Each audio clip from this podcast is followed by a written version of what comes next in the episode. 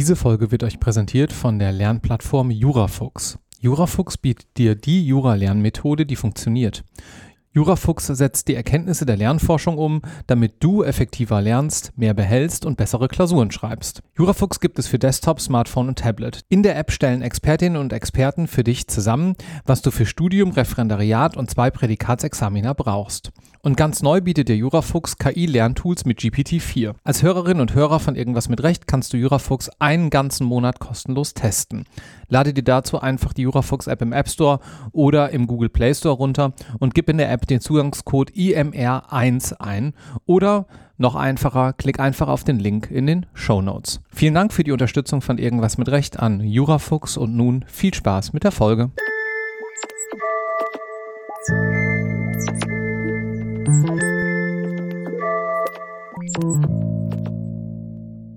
Herzlich willkommen zu einer weiteren Episode Irgendwas mit Examen. Man könnte auch fast sagen, mit dem zivilrechtlichen Teil des Examens. Heute schon Episode 9. Hallo Barbara. Hallo Marc.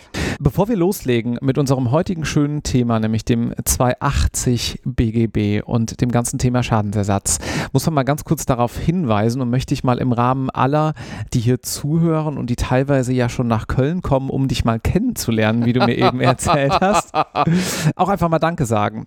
Ähm, ich verrate mal ein kleines Geheimnis. Wir nehmen das heute hier an einem Sonntag auf und du hast mir gestern im Abstand von fünf Stunden, die du ungefähr allein für die Vorbereitung dieser und einer weiteren Folge gebraucht hast, E-Mails geschrieben. Das ist ein Rieseninvestment und ja, im Namen aller vielen Dank. Es macht mir große Freude und ich lerne ganz viel selbst dabei über den Stoff und auch über die Lehre.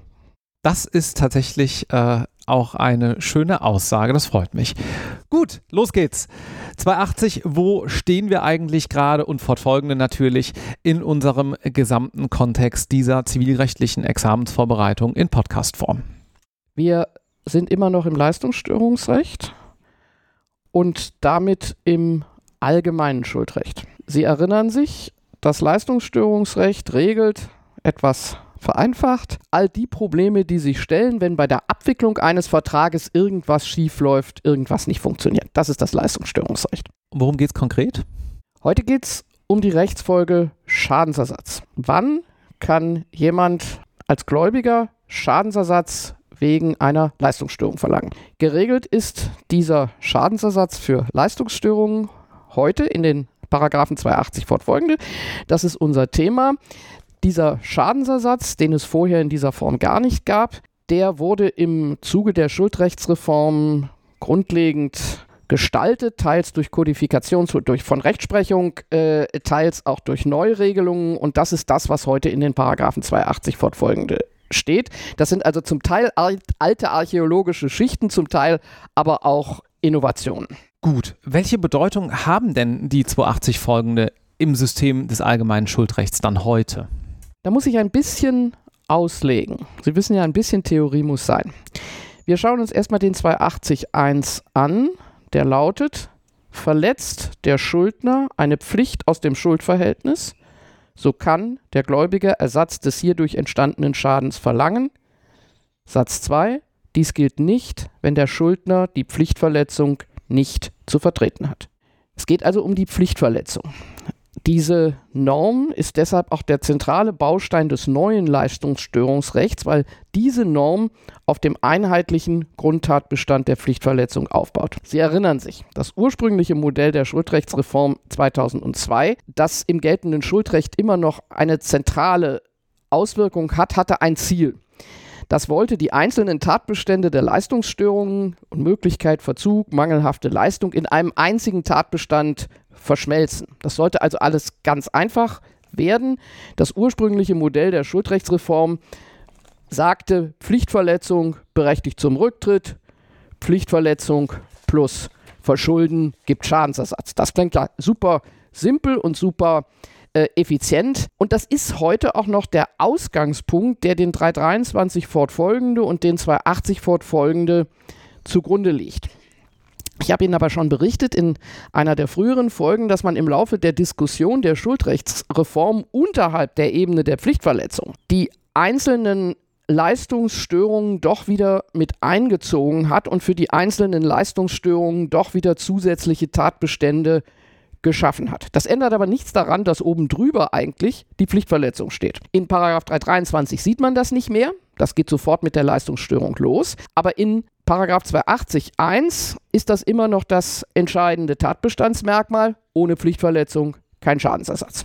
280.1 ist also dementsprechend auch eine eigene Anspruchsgrundlage. In der Tat. Und nach dem Willen des Gesetzgebers ist das sogar die einzige Anspruchsgrundlage für Schadensersatz für Leistungsstörungen. Das ist wichtig, weil Sie eigentlich deshalb immer mit 280 Absatz 1 anfangen sollten, wenn Sie Schadensersatz prüfen. Also wichtig ist an der Stelle, ich erinnere mich selber an meine Examenszeit, äh, liebe Grüße nach Bonn ins Repetitorium, zurück. Man denkt so ein bisschen vielleicht, wenn man sich der, in der Examensvorbereitung dem ganzen Thema Schadensersatz nähert, bei 280, ah, hier gibt es so verschiedene Schadensersatzansprüche. Wichtig ist, das ist der Schadensersatzanspruch wegen Leistungsstörung und deswegen fangen wir da auch erstmal an. Ja, und nicht mit 283. Genau. In Süddeutschland wird teilweise vertreten für Unmöglichkeit sei die Schadensersatzanspruchsgrundlage der 283. Das widerspricht dem Willen des Gesetzgebers und das funktioniert auch nicht. Wenn Sie den 283 in Fällen der Unmöglichkeit doch irgendwie schon einbeziehen wollen, Sie wollen ja immer alles ganz richtig machen, können Sie einen Kompromiss wählen. Dann schreiben Sie, der Anspruch könnte sich aus Paragraph 280 Absatz 1 Absatz 3 in Verbindung mit 283 ergeben. Das ändert aber nichts daran, dass die Anspruchsgrundlage für den Schadensersatz immer der 280 Absatz 1 ist und wenn Sie damit nicht anfangen, sind Sie sozusagen schon ganz falsch gestartet. Es gibt eine kleine Ausnahme. Der Gesetzgeber glaubte sich äh, gezwungen, für die anfängliche Unmöglichkeit doch noch eine kleine Sonderregelung einzubauen. Das ist der Paragraph 311 klein a Absatz 2, über den wir schon gesprochen haben. Wenn Sie lesen Stimmen über die Schuldrechtsreform, dann steht da drin, es gibt nur noch eine Anspruchsgrundlage. Mhm. Dieser kleine Paragraph 311 klein a Absatz 2 war unvermeidbar aus bestimmten Gründen, über die wir ja schon gesprochen haben. Das heißt, wenn nicht ein Fall einer anfänglichen Unmöglichkeit vorliegt, fangen Sie bitte mit Paragraph 280 Absatz 1 an, weil alles andere führt in die Irre. Gut, wir halten fest, Entscheidend ist also erstmal, und das ist sozusagen im Denken jedenfalls unser Ausgangspunkt, die Pflichtverletzung. Bei der Prüfung des Anspruchs auf Schadensersatz nach 280 fängt man ja aber mit dieser Pflichtverletzung nicht an, sondern man fragt nach dem Schuldverhältnis. Ne? Wenn ihr euch jetzt ja gerade euer Prüfungsschema vorstellt, dann steht oben drüber erstmal immer Schuldverhältnis. Jetzt haben wir aber ja so viel über Pflichtverletzungen gesprochen. Man könnte sich ja, könnte ja auch auf die Idee kommen, dass man sich von der Pflichtverletzungsseite nähert. Aber warum ist das gerade so wichtig, mit dem Schuldverhältnis gedanklich und dann auch eben strukturell bei der eigenen Examensklausur anzufangen? Jetzt braucht man noch ein bisschen Theorie. Das ist die ganz zentrale Weichenstellung, auf die wir auch in den nächsten Folgen immer wieder zurückkommen werden. Nur wenn ein Schuldverhältnis zwischen Gläubiger und Schuldner besteht. Wenn also schon eine Art besondere Nähebeziehung da ist, dann greift der Paragraph 278. Das ist das entscheidende Element einer Riesendiskussion. Das Verschulden eines Erfüllungsgehilfen wird uneingeschränkt zugerechnet. Wenn es kein solches Schuldverhältnis gibt, dann bleibt Deliktsrecht. Und im Deliktsrecht gibt es, das wissen Sie, bei Fällen der Arbeitsteilung immer den Paragraph 831, die Exkulpationsmöglichkeit des Geschäftsherrn für den Verrichtungsgehilfen. Das heißt, die Haftung des Schuldners ist bei Vorliegen eines Schuldverhältnisses viel, viel schärfer, als wenn nur Deliktsrecht greift. Und deswegen ist der Paragraph 831 auch der Hauptgrund dafür, dass die Rechtsprechung seit Jahrzehnten den Anwendungsbereich des 278 immer weiter ausdehnt. Mhm. In personeller Hinsicht, in zeitlicher Hinsicht. Und das ist der Ausgangspunkt dafür, dass sich die Culpa in Kontrahenda entwickelt oder der Vertrag mit Schutzwirkung mit zugunsten Dritter oder die Sachwalterhaftung. Es geht immer darum, den Paragraphen 8 31 auszuhebeln und in den Anwendungsbereich des 278 zu gelangen. Und dafür braucht man eben ein vertragliches oder ein quasi vertragliches Schuldverhältnis. Das alles ist heute ansatzweise in Paragraph 311 Absatz 2 und in Paragraph 11 Absatz 3 tatsächlich im Gesetz geregelt. Aber deswegen muss man immer als erstes prüfen, gibt es da ein Schuldverhältnis? etwas überspitzt, ohne Schuldverhältnis keine vertragliche Haftung nach 278 und ich mache hier schon eine ganz freche Bemerkung, ohne den Paragraphen 831 hätte es die CEC nie gegeben, hätte es die Schuldrechtsreform nie gegeben, hätte es die ganzen Schwierigkeiten mit den EU-Richtlinien zum Verbrauchsgüterkauf gar nicht gegeben, denn Sie wissen ja hoffentlich schon, dass die EU-Richtlinien überhaupt nichts mit Schadensersatz am Kopf haben. Das interessiert die Richtlinien nicht. Und das ist ein Teil des Problems, warum es so schwierig ist, die, die Richtlinien ins deutsche Recht zu übersetzen. Also, der pa Paragraph 831 ist sozusagen der Feind, dass der heute im Deliktsrecht auch überspielt wird durch Verkehrssicherungspflichten, Beweislastumkehr, alles Mögliche ist ein anderes Thema. Aber der Paragraph 831 war der Anfang der Entwicklung, der Erweiterung des Schuldverhältnisses rein in die CIC, rein in den Vertrag mit Schutzwirkung zugunsten Dritter. Okay, dazu machen wir nochmal eine eigene Folge natürlich oder vielleicht sogar mehrere Folgen. Ich versuche mal gerade zusammenzufassen, äh, sozusagen, wo wir gerade stehen. Wir sind eigentlich gerade bei der Frage, was ist das Schuldverhältnis des nee, wir sind noch nicht bei der Frage, was ist das Schuldverhältnis? Wir sind bei der Frage, warum muss ich überhaupt erstmal nach einem Schuldverhältnis fragen, wenn ich mir Gedanken um den 280 Absatz 1 mache, wo man immer anfängt und anfängt und erst danach bei der Pflichtverletzung gedanklich, weil wir ansonsten, wenn wir mit der Pflichtverletzung anfangen, ja immer schon auch den 823, 831 im, dann parallel den 278 mitdenken müssen. Nur nochmal klarstellend, der 278 ist natürlich keine eigene Anspruchsgrundlage, sondern der spielt jetzt eine Rolle, wenn wir in den 280 reinkommen und weil im wahren Leben halt andauernd irgendwo jemand sich Erfüllungsgehilfen oder Verrichtungsgehilfen, ja, Stichworte wieder 278, 831 zunutze macht, ist das wichtig. Es geht um Arbeitsteilung. Genau. Im Grunde geht es darum, wie Arbeitsteilung haftungsrechtlich erfasst wird. Ich lasse jemand anders für mich etwas erledigen, und der schädigt dabei einen Dritten. Mhm. Muss ich dafür einstehen? Immer? Unter welchen Voraussetzungen? Und darum geht es in diesen Zurechnungsnormen 831 und 278. Und 278 ist eben für den Geschädigten so unfassbar viel günstiger, weil nämlich derjenige, der jemand anders zur Erledigung losgeschickt hat, dessen Verschulden wie eigenes Verschulden behandeln lassen muss. Ganz schön äh, übrigens wieder dieses äh, Motiv der Arbeitsteilung. Das ist jetzt zwar kein juristisches Vernetzen, aber ein wirtschaftliches Vernetzen. Ich erinnere mich, in unserer Folge zum Thema Stellvertretung hast du gesagt, ohne Stellvertretung keine Arbeitsteilung. Genau. Ja? Also wieder selbes sozusagen Konstrukt, nur jetzt hier unter einem anderen Blickwinkel betrachtet. Gut, zurück zu unserem eigentlichen Thema, nämlich zur Prüfung des 280. Was ist denn da häufig dann das Schuldverhältnis, was vorliegt oder woran muss man denken? Also im Normalfall ist das Schuldverhältnis ein Vertrag.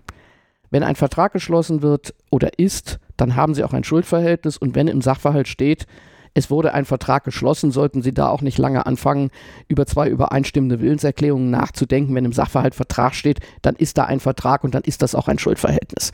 So, die Ergänzung ergibt sich aus der Rechtsprechung und heute aus 300, Paragraph 311 Absatz 2 und Absatz 3. Es gibt auch Schuldverhältnisse nur mit Pflichten nach Paragraph 241 Absatz 2. Ich mache das mal sehr einfach mit Schutzpflichten. Und die ergeben sich dann eben aus Paragraphen 311 Absatz 2 und Absatz 3. Und das sind eben die Institute, die aus der höchstrichterlichen Rechtsprechung zur CIC und zum Vertrag mit Schutzwirkung zugunsten Dritter und zur Sachwalterhaftung herstammen. Also im Grunde kann man sagen, Schuldverhältnis ist entweder Vertrag, ist der Normalfall, oder es ist das, was um den Vertrag herum als Einzugsbereich des Paragraphen 278 konstruiert worden ist, entweder in zeitlicher oder in personeller Hinsicht. Was ist denn dann die Pflichtverletzung? Okay, also wir haben schon verstanden, die Pflichtverletzung ist, wenn etwas schief läuft. Das darf man aber bitte natürlich nicht so in eine Klausur hineinschreiben. Sie brauchen eine Definition. Das ist unsere Arbeit mit dem Gesetz. Und da hat sich eine Formel eingebürgert, die lautet, eine Pflichtverletzung ist das objektive Zurückbleiben hinter dem vertraglichen Pflichtenprogramm. Objektive Zurückbleiben. Und damit sind alle Leistungsstörungen abgedeckt. Unmöglichkeit, Verzögerung, mangelhafte Leistung, Verletzung leistungsbezogener Nebenpflichten, leistungsbegleitender äh, äh Nebenpflichten, auch die Nichterfüllung der Nacherfüllungspflicht. Alles, was schieflaufen kann, ist eine Pflichtverletzung.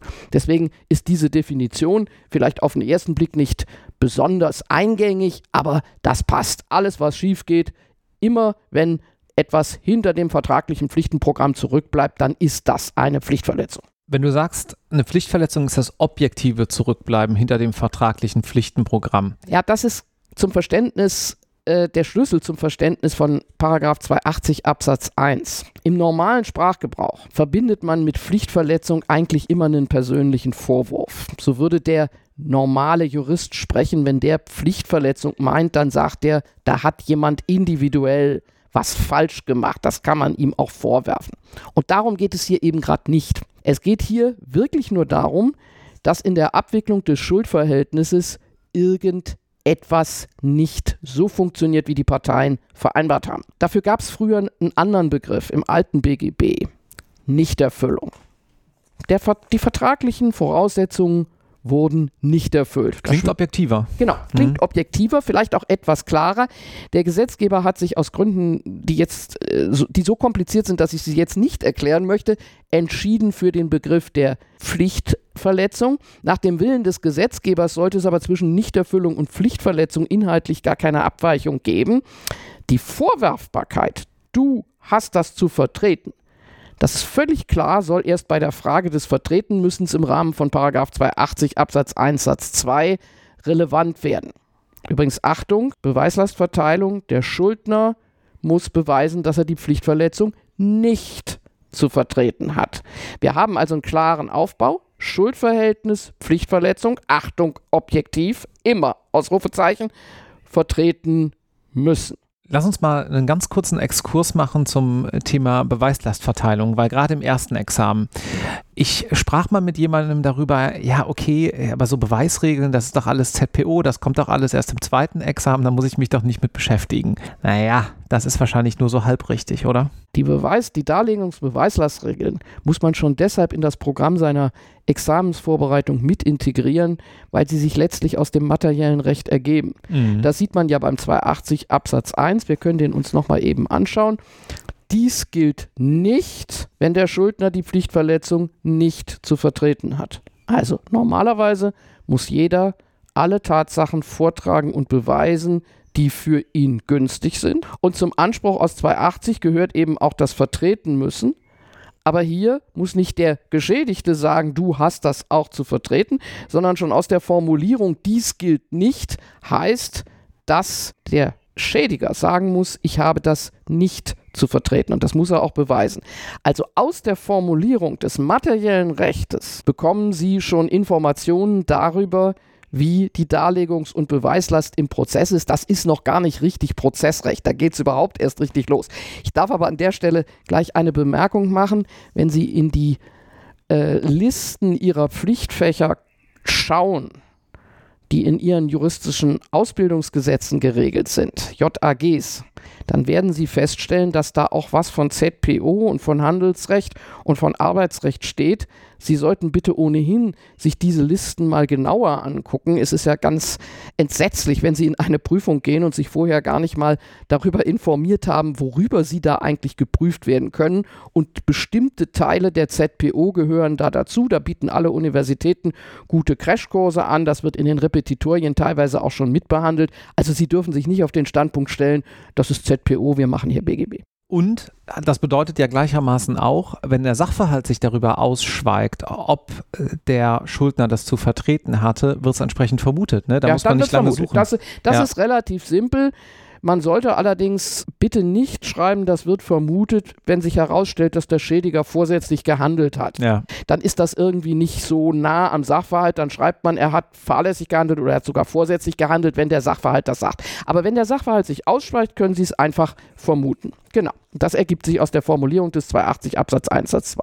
Wenn jetzt das Schuldverhältnis, die Pflichtverletzung und das Vertreten müssen vorliegen, dann hat der Gläubiger einen Anspruch auf Ersatz des durch die Pflichtverletzung entstandenen Schadens. Logisch, deswegen besprechen wir das Ganze hier gerade. Das ist aber ja erstmal, wenn man es so formuliert, nur ein vorläufiges Ergebnis, oder? Ja.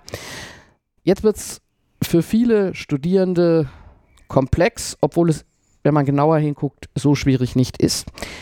Der 280 Absatz 1 ist in der Gesamtsystematik der Paragraphen 280 fortfolgende nur der Einstieg. Er erfasst, wenn man da mal hinguckt, das, was man heute nennt, auch wenn es da nicht steht, den einfachen Schadensersatz, den Schadensersatz neben der Leistung. Einfacher Schadensersatz, Schadensersatz neben der Leistung. Wie gesagt, der Gesetzgeber hat das so nicht reingeschrieben, aber er hat das damit gemeint. Das heißt, wir müssen jetzt erstmal finden, herausfinden, was das eigentlich ist. Ja, was ist denn damit gemeint? Denn du hast ja gerade gesagt, der Gesetzgeber hat es nicht reingeschrieben. Ja, also äh, ohne jetzt allzu tief in die Gesetzgebungsgeschichte hineinzugehen, der 280 Absatz 1, der sollte die alte positive Forderungsverletzung kodifizieren. Die Rechtsprechung hat über das Gesetz hinaus bei Vorliegen von Schuldverhältnissen Schadensersatzansprüche gegeben, um eben den 278 zugunsten des Geschädigten zu instrumentalisieren. So, wenn man es sehr, sehr einfach macht heute, dann sagt man zunächst mal sind das die Fälle, in denen durch die Leistungsstörung Schäden an anderen absoluten Rechtsgütern des Gläubigers entstehen. Kannst du ein Beispiel dafür nennen? Ja, bisschen doof, aber sehr einprägsam. Jemand kauft einen Dampftopf.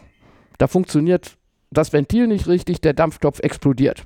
Dann entstehen Schäden in der Küche, an den Wänden, an anderen Gegenständen, die da stehen.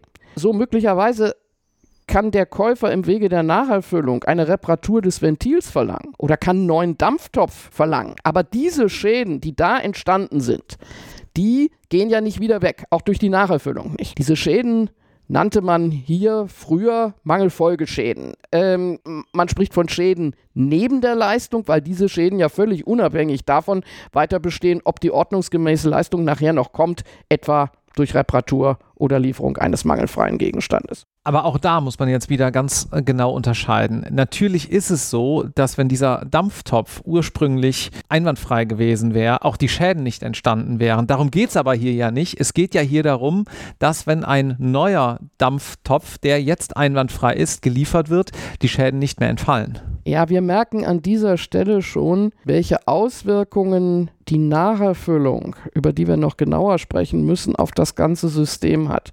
Wir müssen heute alles immer denken vor dem Hintergrund, dass es einen Anspruch des Käufers auf Nacherfüllung gibt und außerdem eine Obli ein, ein, ein Recht des Verkäufers auf zweite Andienung. Hier ist aber jedenfalls klar, gleichgültig, wie es mit der Leistung und den Leistungspflichten weitergeht.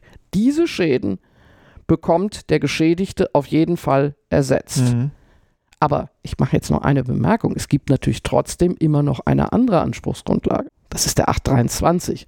Heute sind die typischen Schäden, die unter 280 Absatz 1 fallen, so gut wie immer auch Schäden, die man mit 823 Absatz 1 geltend machen kann. Warum braucht man nun eine weitere Anspruchsgrundlage? Ja, wegen 278. Und früher kam noch hinzu, dass es im Deliktsrecht eine sehr ungünstige Verjährung gab, sodass man dem entsprechenden Geschädigten auch noch eine etwas, die etwas bessere vertragliche Verjährung geben wollte.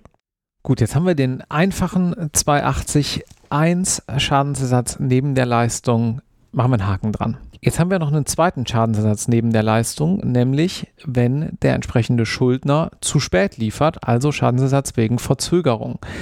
280 Absatz 2. Das ist doch auch neben der Leistung, oder? In der Tat. Der Gesetzgeber hat im Zuge der Diskussionen die Überlegung gehabt, dass man wohl doch nicht dem einfachen Modell folgen kann, Verspätung plus Verschulden gleich Schadensersatz. Das entsprach nicht der Tradition der Leistungsstörung Vers äh, Verspätung und infolgedessen war der Gesetzgeber der Meinung, Sofortschadensersatz, das geht nicht bei der Verspätung. Und er ist zu dem Ergebnis gekommen, es soll zumindest Verzug vorliegen, so war das ja früher auch. Und der ist heute in 286 geregelt. So, was ist das Verzug? Ich mache es mal ganz einfach. Mahnung, wenn eine Mahnung erfolgt ist, der Schuldner ist nochmal dran erinnert worden, bitte mach jetzt mal, was du versprochen hast. Oder wenn die Zeit nach dem Kalender bestimmt worden ist, wenn bei mir etwas abgegeben worden werden soll am 11.10. um 12 Uhr und der Schuldner kommt nicht, dann gerät er auch in den Verzug. Das ist übrigens in der Praxis die Regel, sodass es gar nicht auf eine Mahnung ankommt. So, aber Verzug muss zunächst mal vorliegen, damit es den Schadensersatz nach 280 Absatz 2 gibt. Da kommt also zu dem 280 Absatz 1 noch die zusätzliche Voraussetzung des Verzuges hinzu. Kurze Zwischenfrage, weil wir das eben auch für den 283 besprochen haben und die entsprechende Zitierweise in der Klausur. Wenn ich den 280 Absatz 2 habe, zitiere ich den dann in Verbindung mit 286 als Anspruchsgrundlage oder erstmal nur alleine?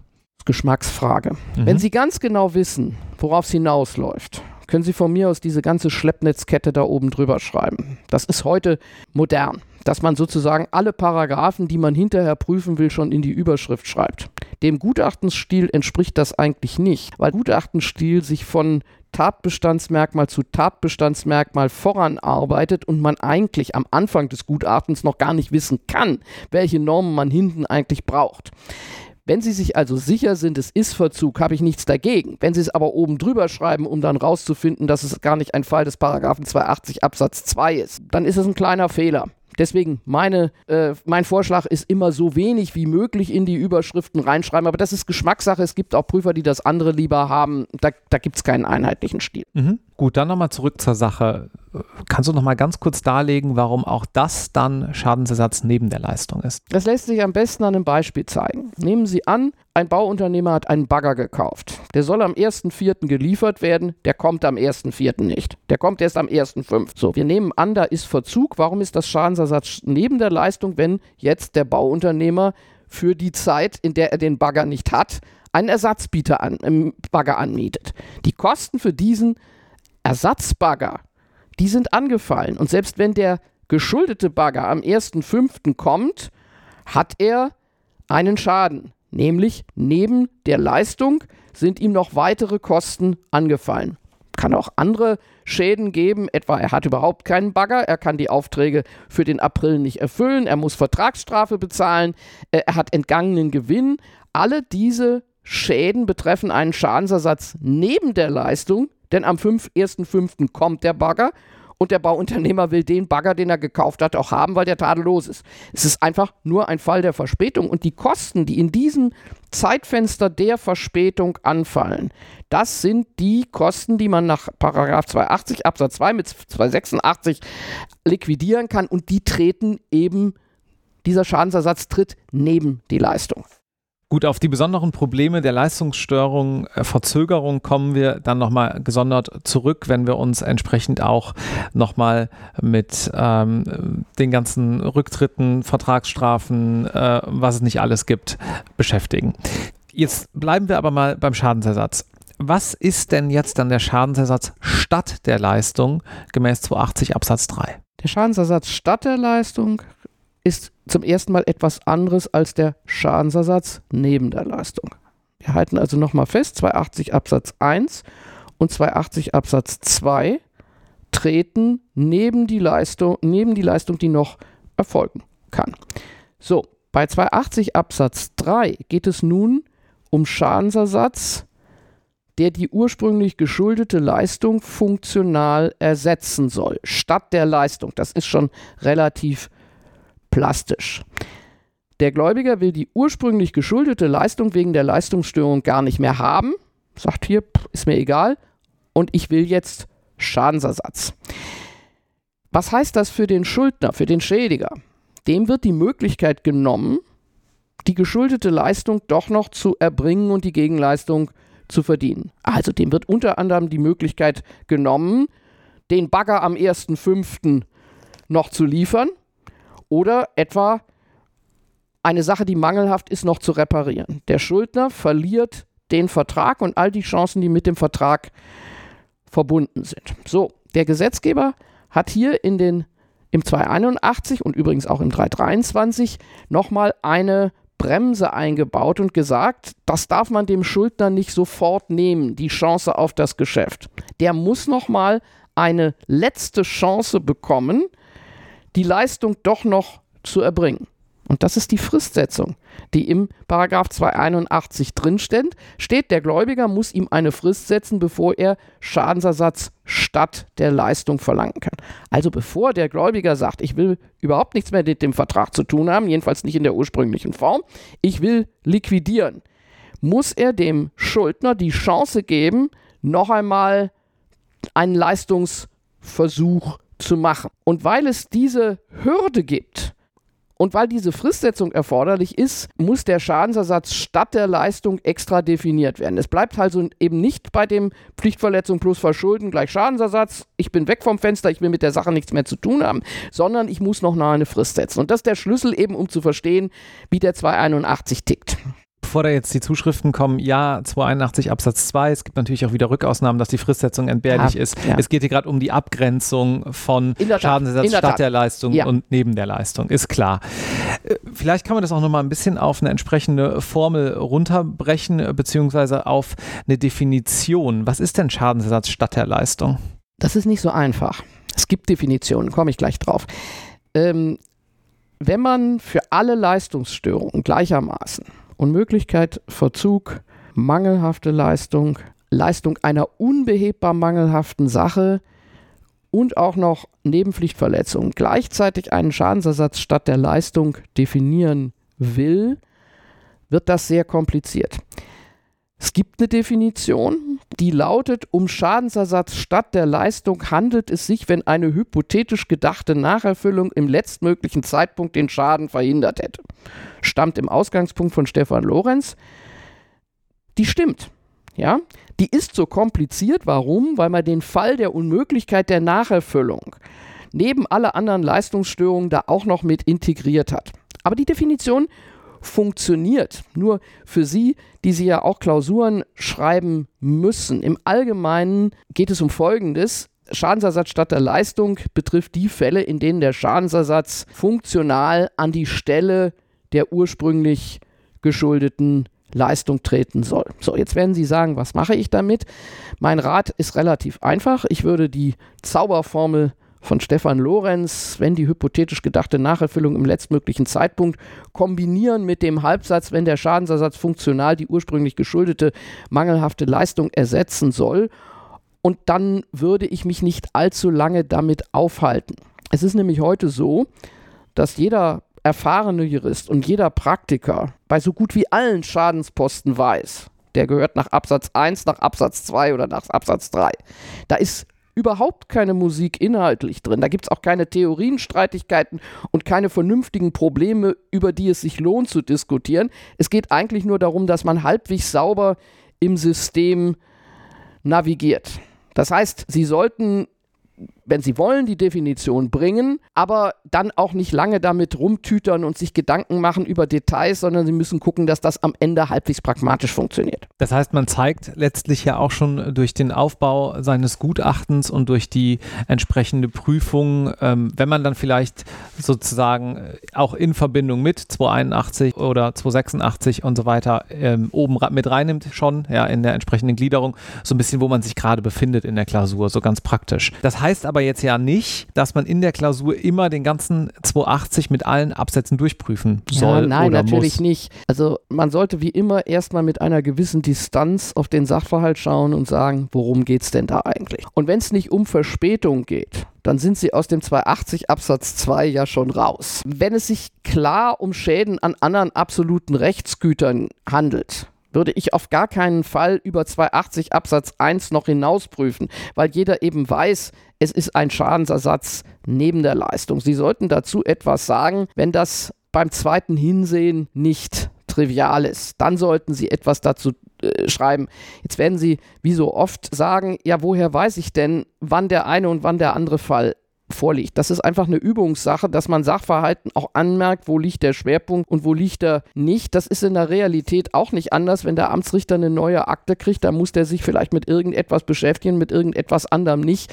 Das ist eben die Kunst des Juristen, dass er auf die Dauer lernt, die richtigen Schwerpunkte bei der Falllösung zu legen. Vielen Dank. Bevor wir uns dann in der nächsten Folge mit 284 und dem entsprechenden Aufwendungsersatz statt des Schadensersatzes beschäftigen, finde ich es ganz ganz toll, dass wir hier mal in einer guten halben Stunde, wie ich finde, sehr verständlich dargelegt haben, wie man da die verschiedenen Unterformen des 280 Absatz 1, 2 und 3 Schadensersatz neben bzw. statt der Leistung abgrenzt. Danke, Barbara. Tschüss. Tschüss.